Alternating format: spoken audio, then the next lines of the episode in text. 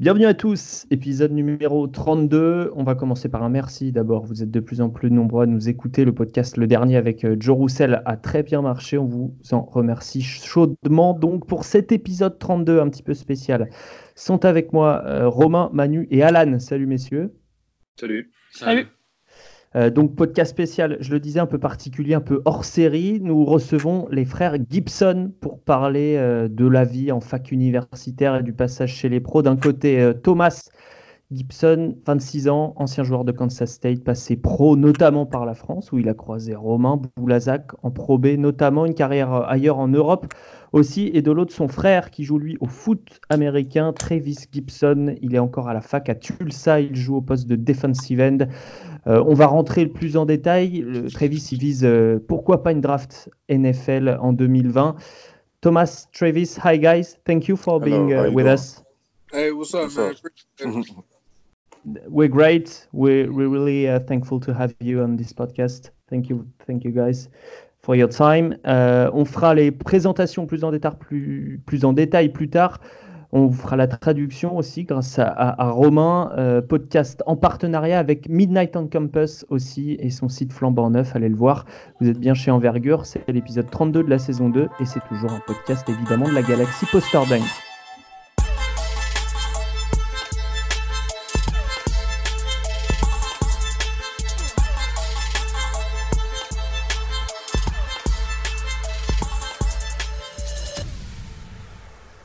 So, gu- guys, um, before we we start with the, the questions about your your career, how you how you view your your future for for Travis and you Thomas as well, uh, we're going to go back in the past a little, uh, especially with you Thomas. Uh, can you briefly summarize your your professional career uh, after Kansas State?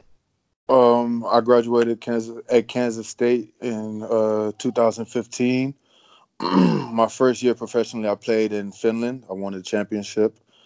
Um, my second year, I, uh, it was kind of bouncing around. I was in Pro A, uh, France, Elan Chalon. Um, I went to Ukraine, and then I also uh, in the same year I played in Mexico, and then uh, my second year I finished back in Pro B where uh, I met Romain and uh, won a championship with uh. Ok, donc il a, il a, il a, il a gradué de, de Kansas en 2015. Il a eu sa première expérience en Finlande, euh, à Kuvot, équipe avec laquelle il a gagné, bah, pour sa première expérience pro, il a gagné un, gagné un titre, le championnat finlandais là-bas. Euh, pour sa deuxième saison pro, il est passé par l'élan Chalon, il pensait pour Ben, s'il nous écoute. Euh, avant de faire une petite pige en Ukraine, parce qu'à Chalon, ça s'est pas forcément, euh, forcément très bien, euh, très bien passé en termes de dynamique. hein. Il était en rotation là-bas sur le poste 5. Je le précise moi parce que ça, il l'a pas dit.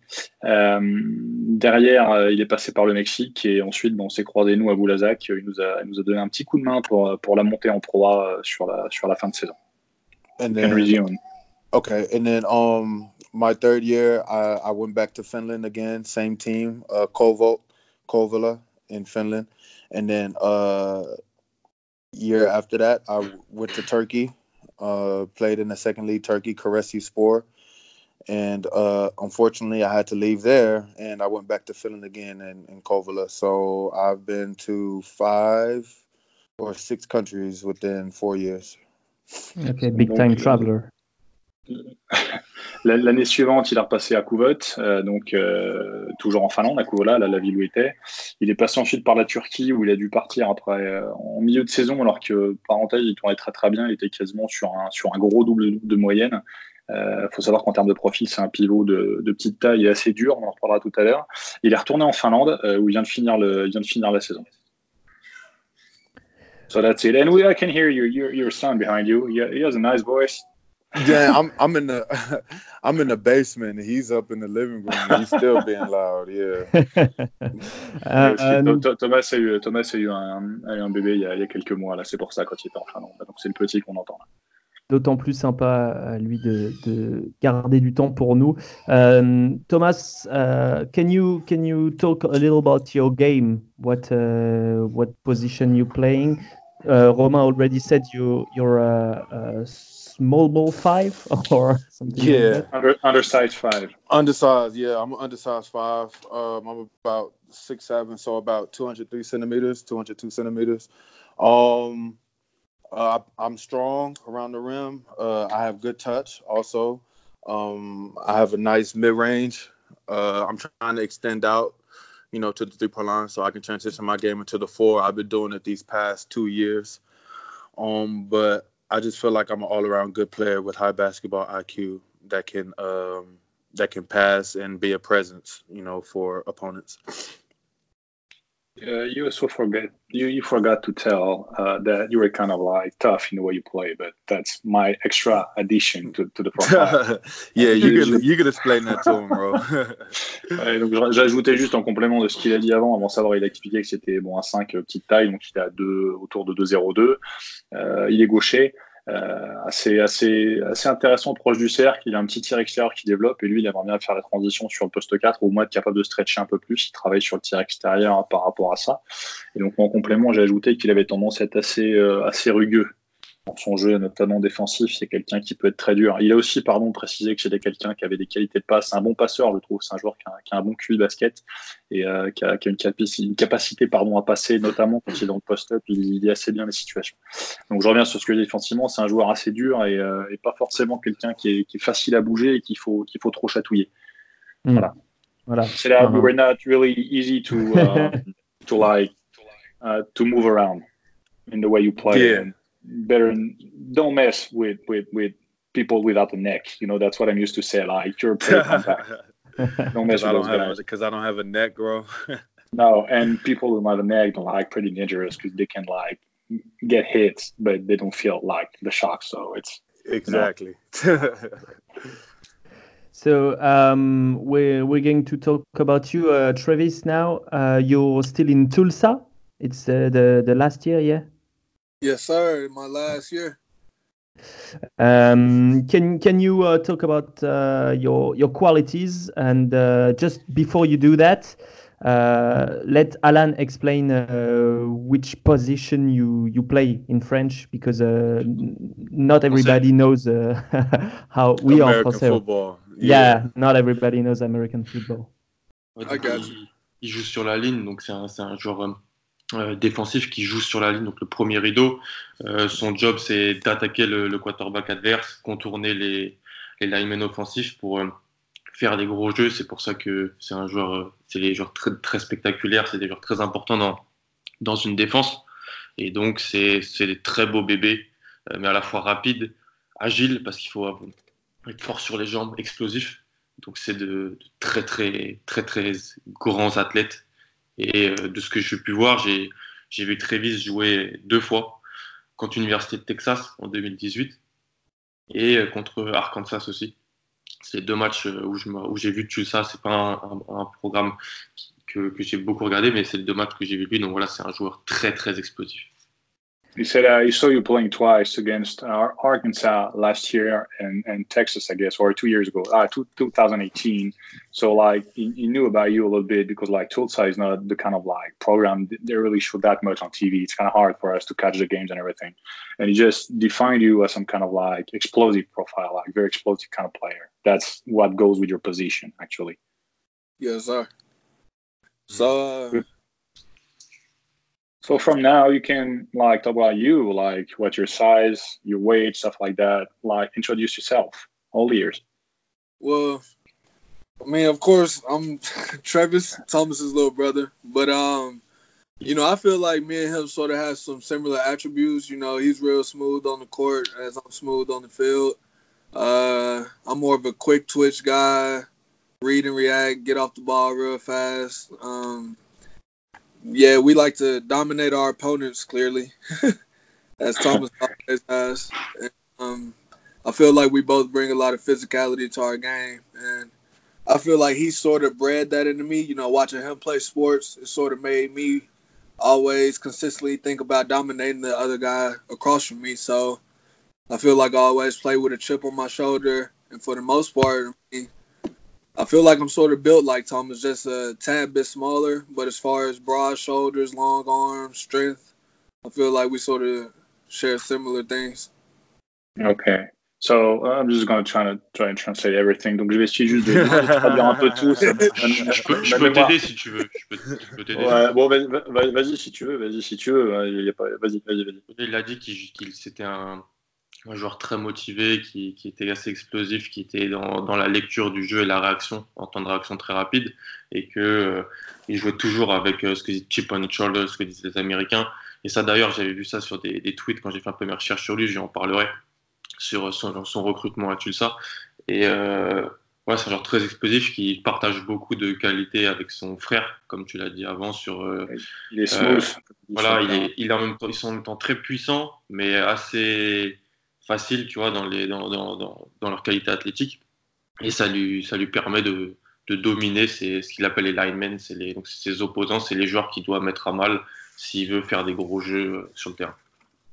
Il a, il a ajouté un truc qui était un, des aspects qui est intéressant pour nous à présenter, c'était le lien qu'ils ont finalement en expliquant que Thomas lui a vraiment euh, appris à avoir cette volonté à dominer Mm. le, le, le- le- les adversaires. So, so basically, like you're telling us that the, the sense of determination you show on, on, a field is like basically your, your brother's um, example. Like you keep following your brother's example, right? Yes, sir. That's it. Yeah, Uh, so so so Ro, like how you say I be having an attitude all the time and I'm mean and stuff. Nah, I never so- said that. Well, no, no, no, no, no. but get, bas- basically, honestly, I'm, I think I'm supposed to be on the football field. You know what I'm saying? So I think what he's trying to say is we're one and the same. We just play different sports, but he's just a little bit more faster than I am and quicker. You know, his agility and everything do is you about. remember? Do you remember what I asked you uh, on, on one of like the first practices we had together? I told you I ever played football? Yeah, that was the first thing. Did I ever play? Yeah. And then the second was why? Because I said no, and he was like, "Well, why didn't you never play?" Yeah. and I and I told you that my little brother has it. I said we can't. I can't dominate in both sports, so I let Travis have football,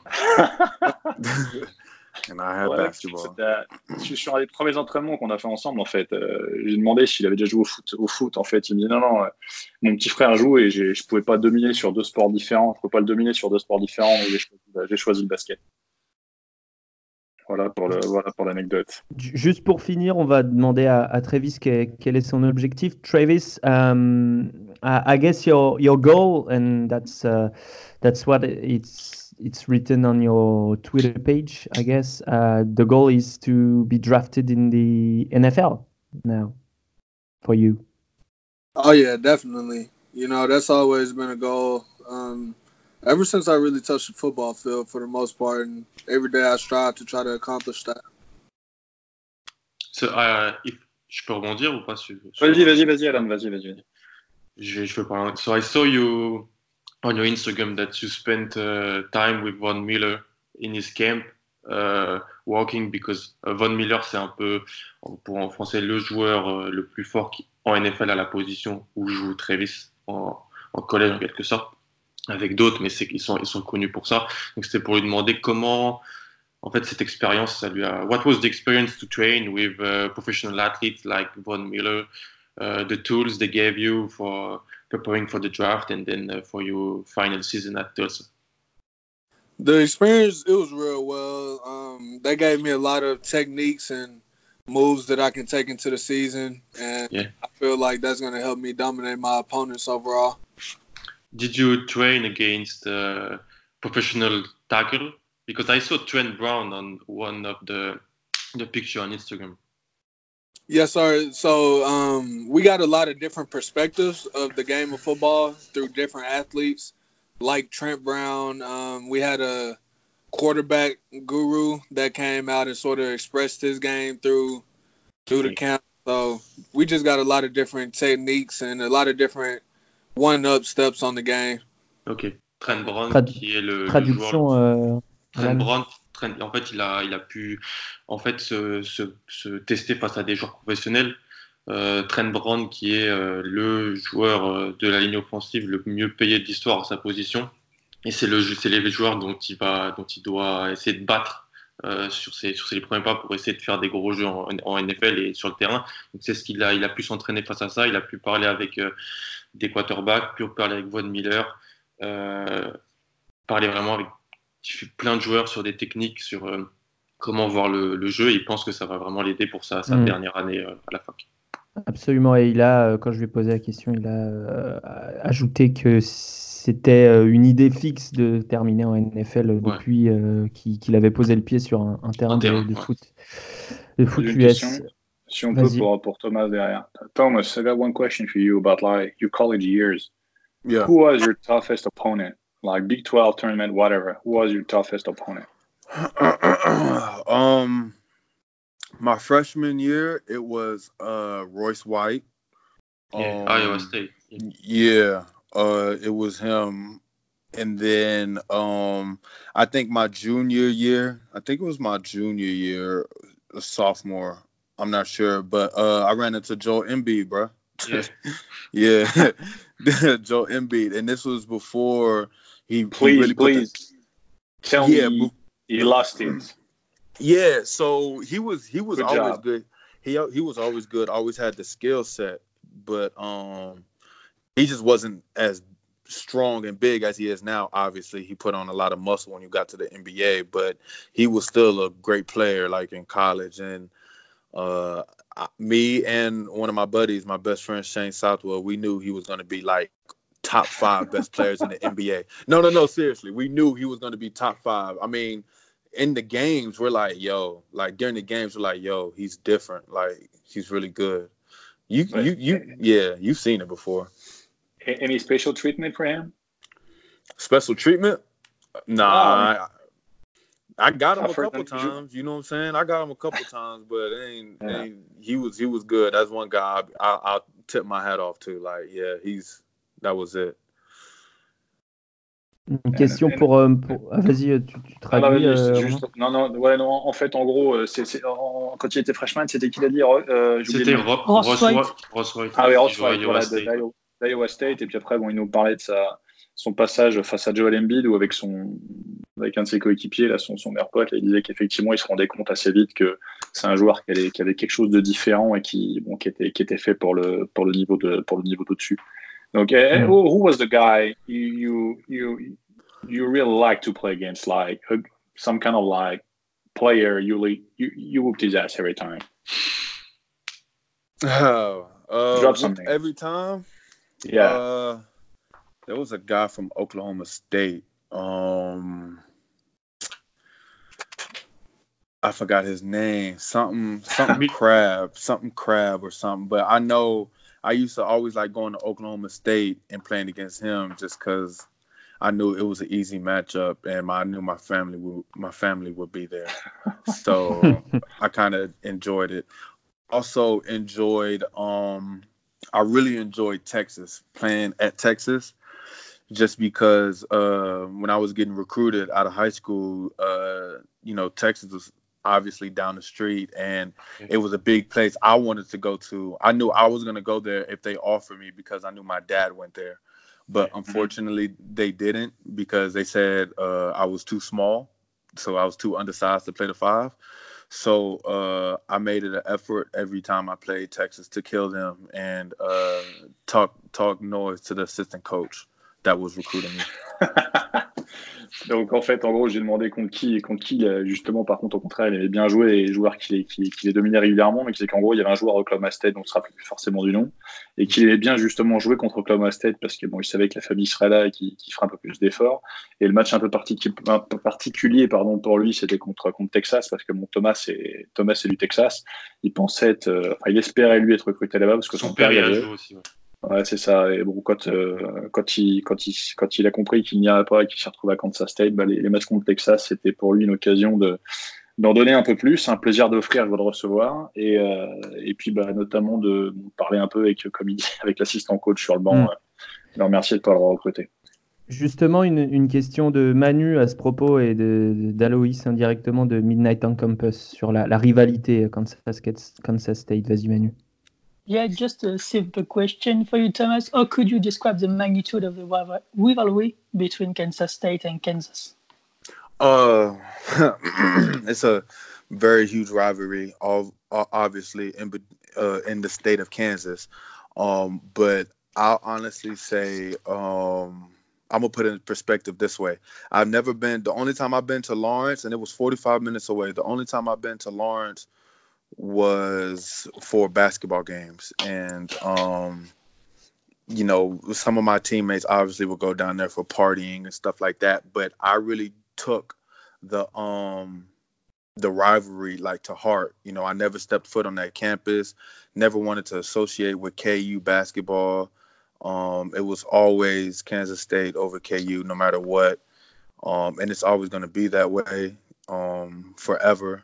You know, um, that rivalry is is real, real huge, and it's just funny because, you know, Kansas State is good at football and basketball. Well, Kansas is only good at basketball, so they, uh, yeah, so year round, you know, during football season, the fan, the KU fans are like, yeah, wait till it's basketball season, we're gonna whoop y'all, blah blah blah, and obviously, you know, when uh, football season is around for them, the KU football people are not saying anything. But it's only it only obviously it only counts when basketball if you only win in basketball. So.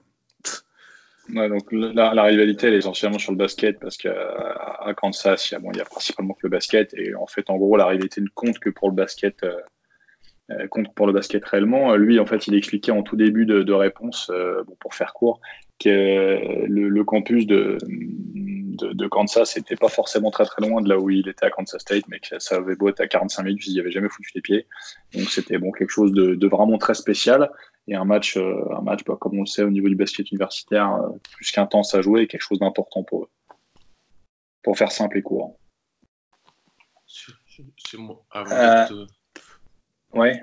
je vais poser des petites questions à, à Travis. Sur un peu sur son expérience de recrutement. Travis, uh, how was the, the experience of being recruited by several schools like in your state, like Baylor, which was a Power Five school in Texas, but also pro programs such as Oklahoma, Memphis, Kansas State, and then your choice of going to Tulsa. What was this process, this experience after high school? You know, the process was really um, long and I would like to say stressful a little bit. You know, I had a lot of Big 12 and a lot of big top schools recruiting me, but I only ended up with one Division One offer to play football, which was from Tulsa. yeah. So you know, I feel like everybody thought that I wouldn't be able to put on weight, mm. which ultimately wasn't true. And yeah, yeah, that was Kansas State's fault. Yep.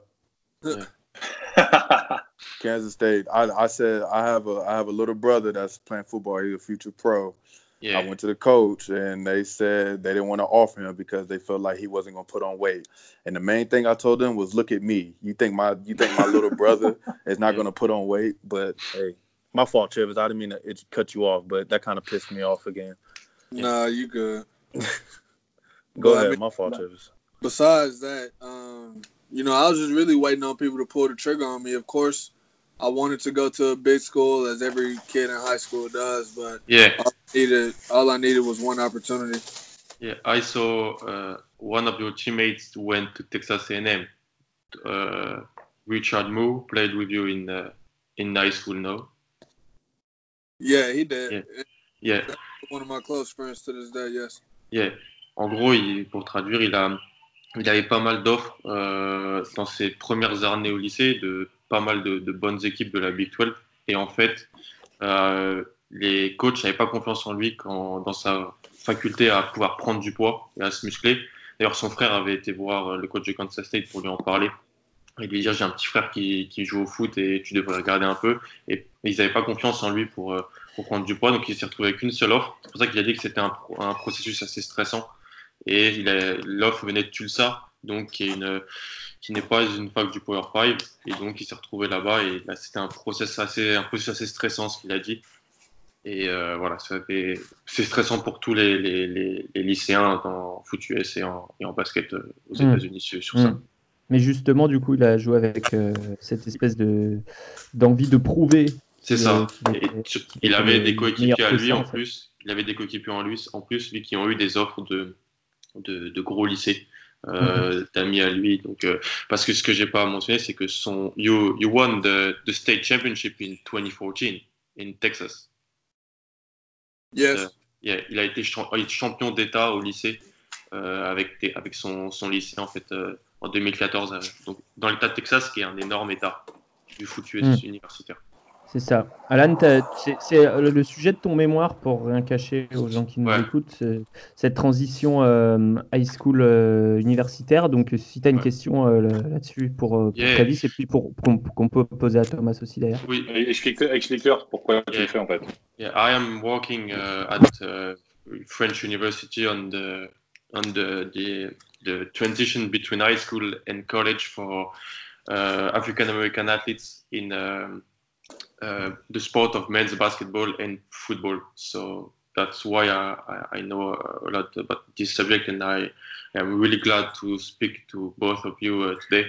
So just the question I had was, what was like um, when you got on campus, the the transition from high school to, to college, the your the athletic uh, facilities, the the work, like the, the studies, how did you balance your, your schedule between lifting weights, going to the classroom?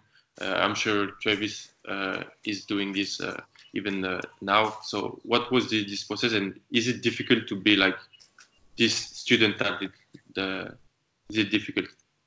Go ahead, Travis. All right, so um, I feel like the transition was pretty, you know, going in high school, you always go to the same classes, you basically have the same routine, but with college, you know, you have to pick up the weight program, you have to Yeah. take your education more serious, of course. Um, you overall have to be more dedicated to everything. So, you know, understanding that that was the attributes that came with college, I had no other choice but to prepare myself. So at the end of the senior season that I had, um, I began to study more. You know, try to work out more, try to transform myself into that Division One athlete that I had already saw my brother just went through. Yeah. Obviously, so um, I mean, besides that, it was it was tough, but overall, after the summer, I feel like I got adjusted pretty well. Ok. Je, tra- je traduis maintenant. Ouais, ouais, vas-y. Vas-y, fais vas-y. Alan, vas-y, vas-y, Ouais. vas-y. En gros, c'était c'était assez compliqué. Euh, sa dernière année de lycée, il a, il a compris qu'il fallait qu'il progresse dans ça et qu'il se mette vraiment dans, certains objectifs, qu'il commence à plus aller à la salle de muscu, par exemple, à plus travailler. Et donc, en fait, ça a été un peu compliqué sur le début, mais une fois l'été arrivé, le début d'année, ça s'est plutôt bien passé la transition et ça s'est plutôt bien passé selon ce qu'il même si ça a été compliqué, parce que c'est compliqué pour, tous les, les student athletes. Maybe the same question for you, uh, Thomas. Uh, it was a big transition for me. Um, I I was told I think the difference between me and Travis is he had to red shirt, red shirt Yeah. his first year, and um, so he had a whole year, you know, to get, you know, get himself prepared, you know, for you know for real games and stuff. I think I was different because uh, I was kind of thrown into the fire. I had to start immediately uh, as a freshman, and uh, everything was piled, you know, onto me quick. Academics, practice, conditioning, weights, everything. Um, but I figured it out, and um, yeah. So it's it it took me a little bit, but um, like I said, I like Travis said, I think he got it faster than I did because he watched me go through it. Ce Vas-y, vas-y. Vas-y, vas-y, non, vas-y, Alan, vas-y, t'es bien là, t'es bien, t'es en rythme. Non, ce qu'il disait, c'est que son frère a eu euh, une année off. En fait, il a, il a redshirt très vite, c'est-à-dire que Mm. il a pas joué une année et ça ne lui a pas, ça ne lui a pas fait perdre une année d'éligibilité. C'est pour ça que c'est sa cinquième année d'ailleurs cette année et qu'il peut quand même jouer alors que le cursus est de 4 ans. Il a redshirt sa première année, donc ça lui a fait une transition plus simple. Euh, Thomas, lui, il a dû, il est arrivé sur le campus, il était starter directement C'est Kansas ça. State et ça a été un peu plus compliqué. Et comme il a, il a fini par dire, Travis l'a aussi vu, lui, euh, avoir son expérience euh, avant lui, et ça l'a aidé. Donc euh, c'était c'était intéressant sur ça. Pour, com- pour compléter, euh, dès, dès sa première année à Kansas State, euh, presque 18 minutes par match pour, euh, pour Thomas, ce qui est, ce qui est beaucoup hein, pour un freshman. Almost 18 minutes for you, Thomas, on your freshman year. We said that it was a lot for a freshman in, in, a, in a big program like this. We just uh, we just said that like on top of what you said before. For sure. Wait. Yeah, and uh, bah, Manu, tu as des questions pour uh, Travis peut-être? Travis, we have some questions for you about the, the year to come. Yeah, but the, the, the seasons to come, what do you expect from the 2019 season with Tulsa? You know, you know, I expect us to at least go to a bowl game. Um, Yeah. I feel like our defense and offense has multiple areas that they need to improve on. And this past offseason, I feel like we keyed in on those details and tried to make sure we improved in those areas. Ok, donc euh, I'm going to, to translate your, your answer. Donc euh, ils, es- ils espèrent euh, se qualifier pour un, pour un bowl. Donc c'est un, une espèce de, de finale, je sais pas trop. Finale de Alan. saison. C'est une finale Ouais, de voilà. saison où il faut gagner à peu près, il faut gagner plus de 6 matchs pour pouvoir euh, y aller en fait. Et après, il a, il a expliqué un peu que son équipe s'est améliorée défensivement et offensivement et ils pensent avoir leur chance. Yeah, th- there was a question about the um, the culture of football in uh, in Oklahoma compared to Texas. How, how do you compare it? I feel like the competition in Oklahoma isn't as hard as Texas football. You know, um, of course, Texas is a much bigger state, but I just feel like I just feel like the competition in Texas is much greater. You know, you have a wide a wider variety of athletes that can do multiple different things in many different positions. And I feel like here in Oklahoma, um, as far as the competition that I've seen, it's not as many special guys, if that makes sense. Mhm. Absolutely. Euh, il, vient d'expliquer que euh, le Texas c'était tout simplement plus compétitif, avec notamment euh, plus d'athlètes d'exception, plus de joueurs. ouais. ouais, de plus, joueurs. de, plus de jou- de- de joueurs et donc forcément des, des joueurs avec des, des capacités un peu spéciales euh, qui rencontrent, on peut rencontrer au fil des matchs. Romain, Yeah, I have one question for both of you guys. Like, uh, there's something in common. There's a lot of stuff in common in your game, but like determination and the way you get into the games mentally, and the the way you have to be like on the court, the the energy you bring and everything. Uh, where did you get that from?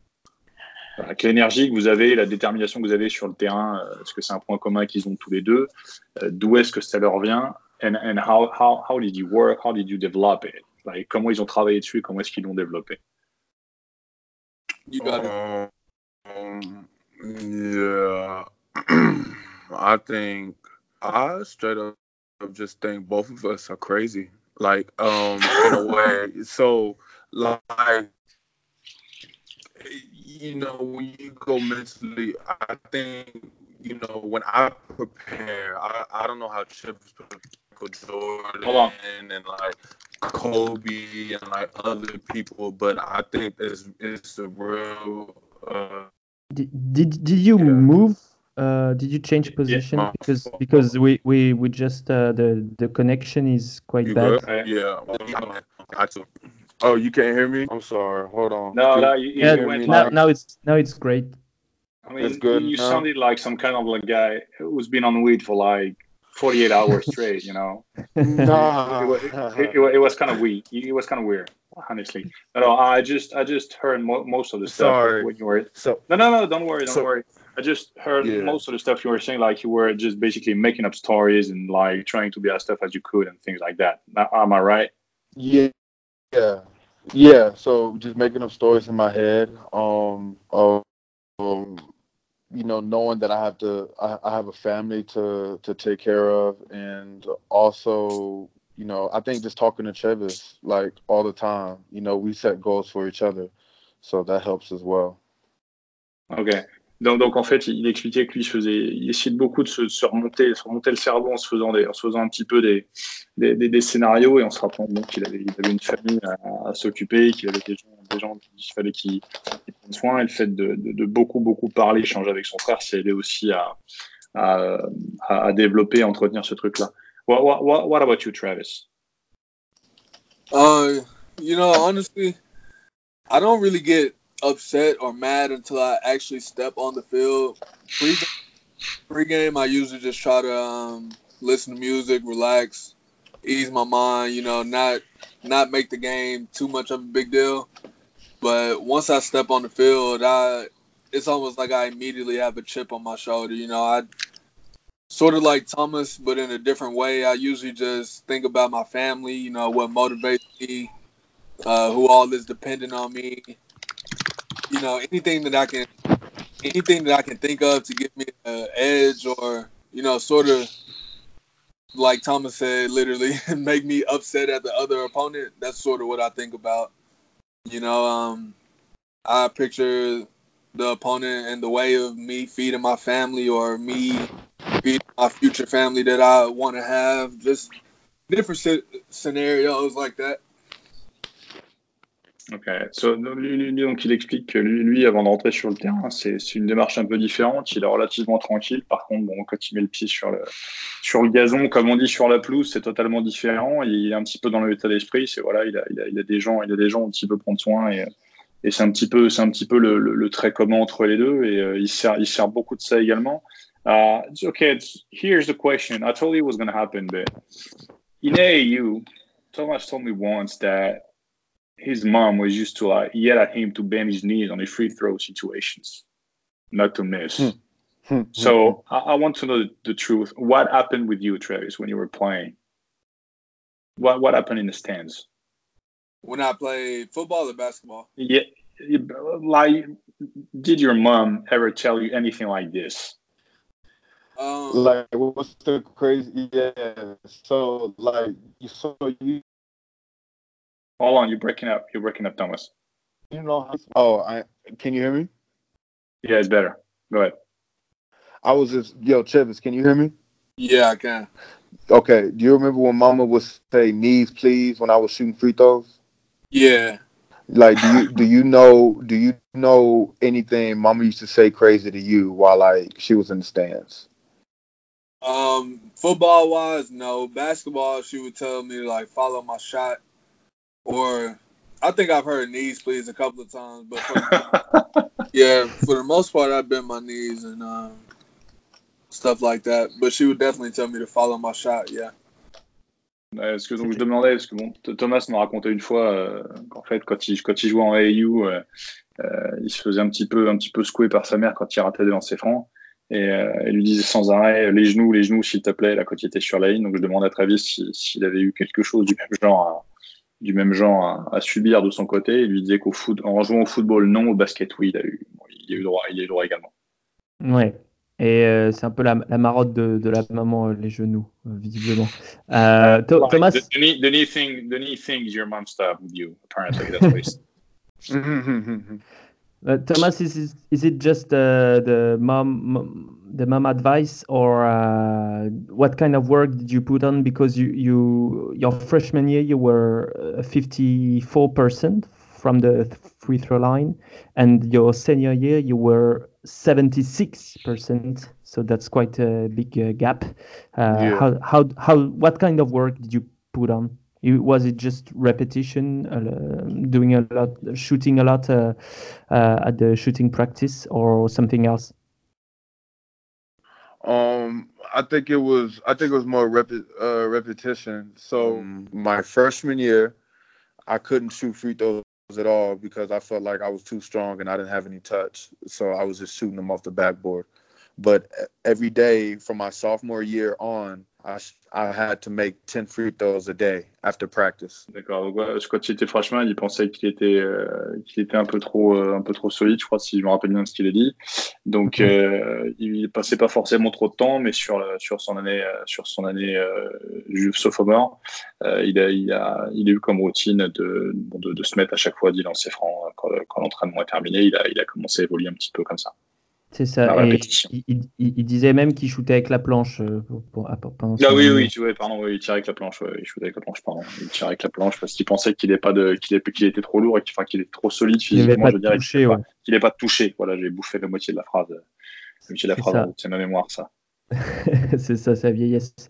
Euh, et euh, Romain, tu nous disais que c'était aussi un peu une spécificité américaine euh, de, de, vraiment la, la, répétition en fait sur le shoot. C'est quelque chose qui, qui font beaucoup pour améliorer quoi que ce soit au niveau des, des, du skill set. Hein. Yeah, just to translate you what you just said, Thomas. Uh, I explained yeah. them once that in, in the States, uh, you guys work kind of different uh, different way we do in Europe. In Europe, we try to correct everything, balance everything. We we do a lot of like details and stuff. You guys in the states mostly you mm-hmm. just repeat, repeat, repeat, repeat. And uh, he said that that's that's one of the main difference between you, the way you guys are being developed and the way we develop players here. Just just mm-hmm. you know, just to let you know. But I honestly think I don't know. I think you're I think Europeans are more developed in a way, just because you will work on the overall aspect me growing up, you know, people seeing that I just had strength, so they said, "Okay, we're gonna throw you down low, and you're just gonna bully everybody." You know, I think, you know, Europeans they have, you know, when they're born and, and raised, like they're doing gymnastics, they're doing, you know, like little things that mm-hmm, mm-hmm. uh, will get frowned upon here, you know, as kids and everything like that. And I think the overall skill aspect is better in Europe you know, would be better as taught, you know, growing up. You know, in my perspective, it would be it's better it's been better in Europe than um than in the US. Does that make sense? Yeah, it makes sense. Please spread the word because like some European coaches are looking for jobs now. So no, it is just good. no, but it's just like yeah. Go ahead, go, ahead, go ahead, go ahead. Well, I was just oh. saying it's because like okay, so since I've played basketball overseas, I've seen young guys, you know, in their develop, you know, they're developing years and they're working on overall more game rather than, you know, when I was growing up, you know, if I was a five man, I would just go with the post. You know, I would go with the post players. And if you're a guard, you with the guards. But now it's everybody is doing the same workouts and getting better the same way, you know, if that makes sense. Yeah, evolution of the game. Non, non, no yeah. worries. Donc, toi, il, il, trouve que le, bon, le basket a évolué aujourd'hui. Il y a beaucoup plus de. C'est moins cadré qu'avant, où les grands avec les grands, les arrières avec les arrières, etc., etc. Il pense que sur la façon de développer les gens en Europe, il y a, il y a plus de talent dans ce qui est fait. Et ça, il l'a pu constater en ayant, en ayant voyagé, en ayant ici. Que lui, quand il a commencé le basket, on lui a dit T'es grand, t'es costaud, tu vas en dessous et tu vas secouer les joueurs d'en face et tu vas jouer près du cercle. Et il se rend compte que bah, nous, en Europe, de la façon dont on a de bah, d'éduquer les, d'éduquer les gamins, de leur faire faire différents sports, etc. etc. C'est, très profitable dans le développement et c'est quelque chose qui est, qui est pour lui intéressant. Il se rend compte aujourd'hui ce qu'on, ce qu'on fait en Europe et, et, de bonne qualité globale. Uh, when you're young in the US, uh, what the what does the uh, training well, session I, look like? Well, I think now, I think now, just like Roman, Roman said, it's the evolution of basketball. You know, um, I think people were entitled when I was growing up. People were entitled to positions it's a positionless game now, obviously. Mm-hmm. So what I'm saying is now kids are growing up, you know, from what I've seen in Europe and a little bit over in US too. You know, if a guy is 6'10, he's not he doesn't have to do post work. You know, if a guy is just strong, he doesn't have to just be in the post. They're doing other things. You know, does that Overall so, skills. So if yeah, you know, if he's 6'10, he's not a post player. He could do, you know, guard moves. He could, do all that stuff. So I just think that's that's what it's come down to, and I think that's where it kind of messed up for me, you know. But that's a different subject. il, il, dit justement que l'évolution du basket, c'est ce qui est un peu compliqué pour lui aujourd'hui, c'est que Euh, quelque part, il n'y a plus vraiment de position. Euh, avant, c'était, comme j'ai dit tout à l'heure, les petits avec les petits, les grands avec les grands. Aujourd'hui, euh, il n'y a plus d'arrière, tout le monde joue partout. Des joueurs de, de 2m10 développent des, talents techniques qui sont des talents techniques globaux et qui ne sont pas seulement liés à, du jeu intérieur ou à ceci ou à cela. C'est vraiment quelque chose de global et d'important. Donc, c'est, une évolution du jeu qui est comme ça et qui est, qui est somme toute intéressante. Alan qui voulait rebondir sur le, même sujet, mais à propos de, de. Je lui parlais un petit peu de sa saison prochaine. Est-ce qu'il veut travailler pour les, pour les scouts surtout uh, Travis, um, about the upcoming season, more on the, the personal side of, uh, of, of the, the question. Uh, scouts will be there to see you in uh, in a couple of games. Uh, week one at Michigan State against Oklahoma State too on national television.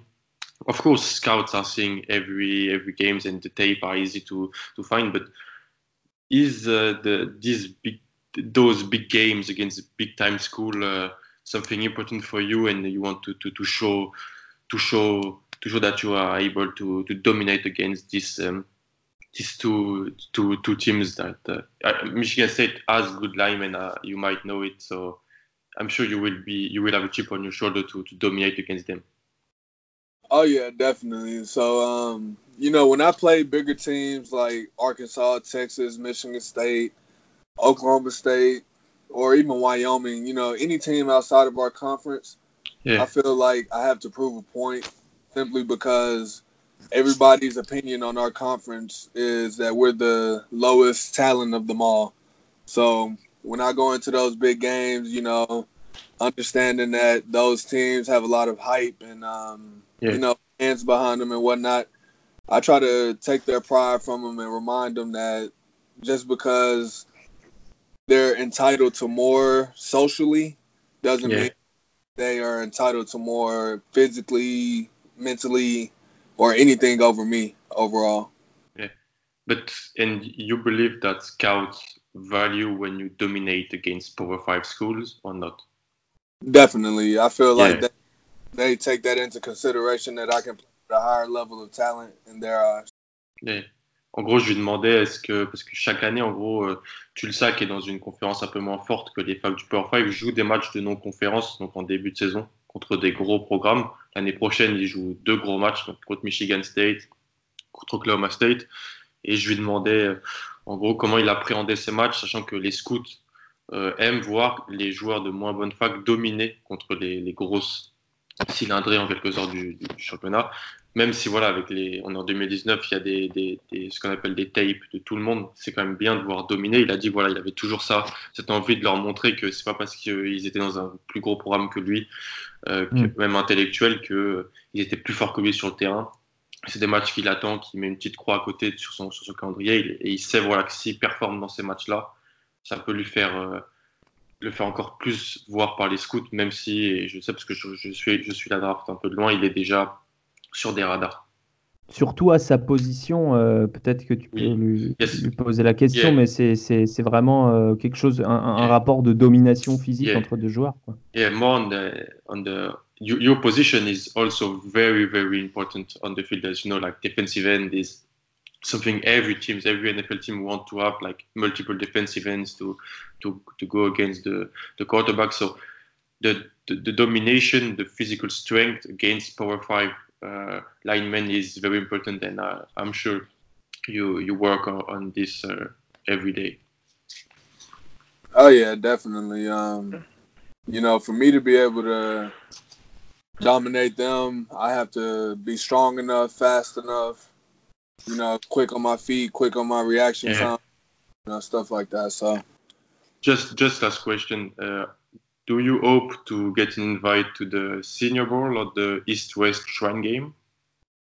Definitely. I would like to go to the Senior Bowl, more specifically the Reese's Bowl. I yes. feel um, in Mobile, Alabama? Yeah. Yeah. I, yeah. I feel that's one of the best bowl games to get the most exposure. Yeah. En gros, ce que je lui demandais, c'est que chaque année avant la draft, il y a ce qu'on appelle le Senior Bowl. Le, c'est euh, un petit peu le All-Star Game des seniors et tous les scouts, toutes les équipes NFL sont là. C'est pour les meilleurs seniors du pays et il espère être invité cette année. C'est là où il pourra. S'il est invité là-bas, il dit qu'il sera encore plus motivé pour montrer à tous les scouts et à toutes les franchises NFL euh, ce qu'il peut faire. C'est vraiment un de ses objectifs, c'est recevoir une invitation de fin de saison dans ces gros camps d'entraînement où il sera face aux meilleurs prospects du pays. Travis, at your position, would you say it's more important to shine on, on the field, or uh, we we know uh, the um, uh, NFL um, camp? Um, ah, je, perds le nom. Uh, Training camp. Combine. The the NFL combine is very important, much more than the NBA combine by uh, some aspects for the draft. Uh, do you feel it's more important to to perform at the NFL combine or on the field during the season? Um, you know, I feel like it's more important to perform on the on the football field simply because without a great performance on the football field, ultimately I won't be able to get a chance to go to the combine and show what my test scores are really made of. So I feel like I have to show what I need to do on the show what I have to do on the field first before you know thinking about the combine because without the field, the combine is a promise. Il ne serait pas invité en fait au, au combine si le combine ça rassemble vraiment tous les meilleurs euh, les meilleurs prospects et t'es pas invité au combine si tu n'as pas des bonnes stats et tu fais pas de, de grosses saisons en, en, quelque sorte. Donc c'est il dit que c'est c'est le terrain qui qui prime.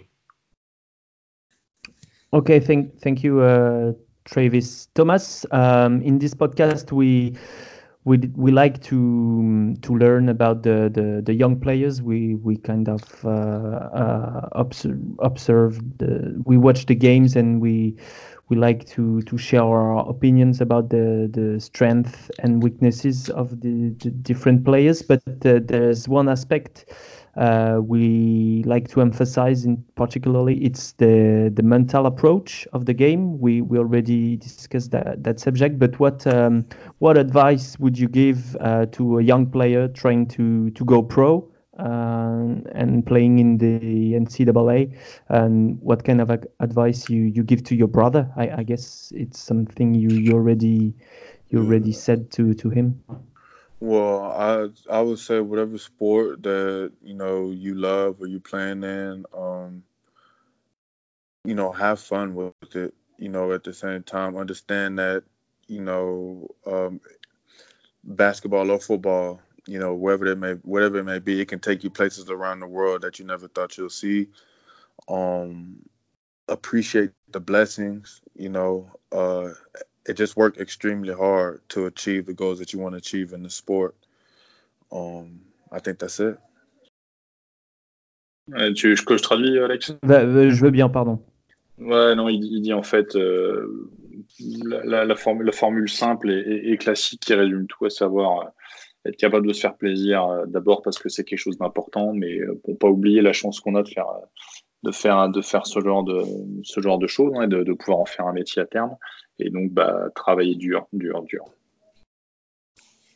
C'est ça. La, la, la, valeur du travail, on l'a, sent, on l'a senti tout au long de l'interview. We, we felt the, the value you put uh, into going to work every day uh, during this uh, this podcast, Thomas and Travis, both both of you. You value uh, training maybe more than games. no, it's okay.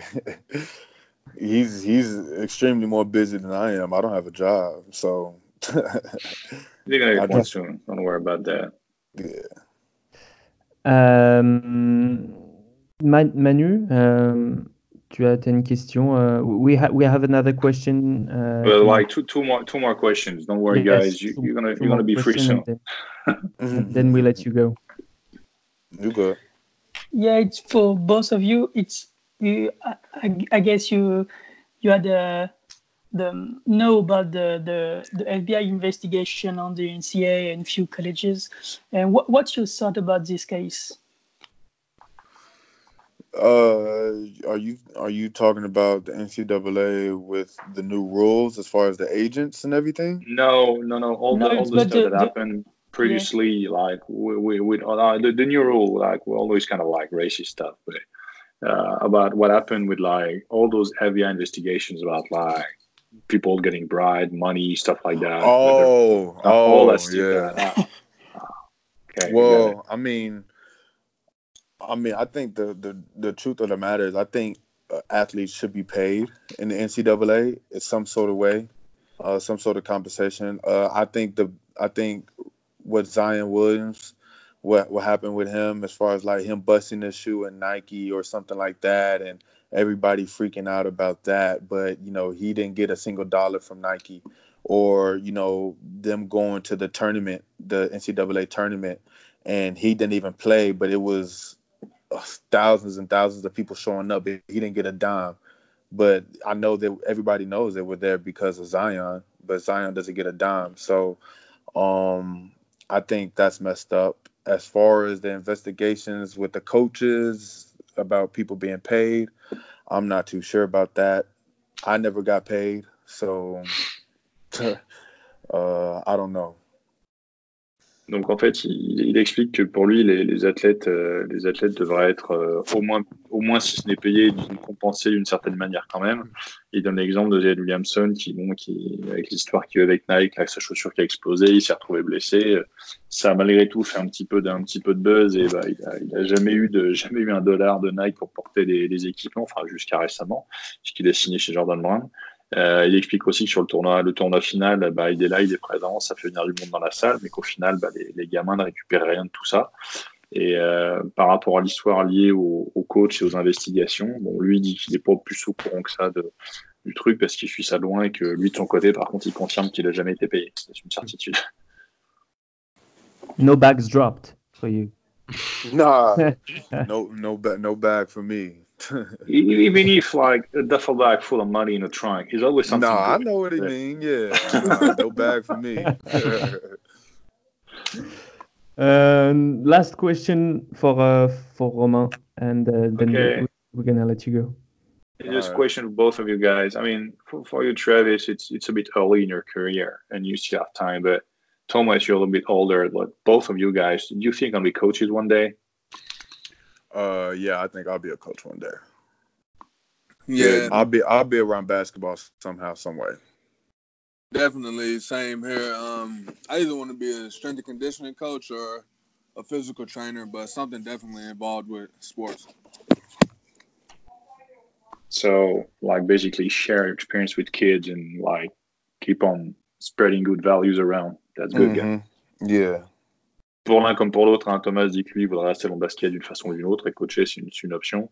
Et Travis dit que lui il, verrait bien comme euh, ce qu'ils appellent les, strength and conditioning coaches, qui sont les, les préparateurs physiques euh, ou les préparateurs, athlétiques, euh, quelque chose quelque chose dans ce registre, et toujours dans l'idée de partager avec, bah, avec, avec des jeunes joueurs et de leur permettre de, de partager. Eh bien, merci, merci à vous, messieurs. Thank, thank you both. Thank you both of you for having been on this uh, on this podcast. Thank No you very problem. much. Thank you. I appreciate it. Yeah, thank y'all. you a the best for for both of you guys. Yeah. yeah. Appreciate What, it, what can We'll we wish you for the, for the for the season to come, both of you? What can we wish you? I just I just want good health and and that's it. I just pray for my health. That's all. I'm good. yeah, same here. Yeah, may, maybe sign in uh, south of France, uh, Thomas. I mean, that, if, that, that would if I be could bring you there, I would love to do it. But like, unfortunately, the rules have changed here, and we're kind of fucked. We can only have one American player right now. Oh Yeah. wow, that's crazy. Yeah, I don't, otherwise I would have given you a call. But Uh, it's all right. I understand. I ain't worried about it. I'll figure it out somehow, somewhere. Yeah, yeah. I know you will. Hmm Thank you, Oh. and uh, w- f- to to follow your adventures, we we can go to uh, you, you can say uh, we can go to the Twitter page uh, Thomas at, at Thomas Gibson at Gibson Brothers. Sorry. hmm Yeah. Um, And uh, and that's it. Thank you very much again, and uh, good luck for for everything. Thank you very Thank much. you. Thank Thanks y'all a your time. lot. Thanks. Euh, donc on, remercie évidemment les, frères Gibson d'avoir été avec nous et je disais que pour ceux qui veulent euh, suivre leur- leurs aventures, euh, ils ont une page Twitter, alors ils en ont des, individuels, mais ils en ont une pour deux aussi, ça s'appelle euh, Gibson Brothers. Et il y a toutes les, actualités des deux, on les voit d'ailleurs s'entraîner cet été, s'entraîner dur pour la saison à venir. Romain, euh, Alan, Manu, merci à tous les trois pour les questions, pour les traductions. On a un peu euh, tous euh, tout fait. Je pense que c'était écoutable. Bah, oui, comme d'habitude. Et euh, on se retrouve bientôt. On attend la fin des championnats euh, jeunes, c'est-à-dire qu'en ce moment il y a le championnat jeune U16 pour, euh, pour vous proposer des, podcasts et des articles aussi, des podcasts concernant un peu le, bilan de l'été pour bah, ceux qui peuvent être draftés l'année prochaine, ceux qui peuvent être draftés les années d'après, et puis les Français aussi. Donc, donc voilà, de rester branché comme, comme on dit chez les jeunes d'aujourd'hui. Messieurs, à bientôt. Et, euh, et puis merci à tous de nous avoir écoutés si vous êtes arrivés jusque-là. Ciao.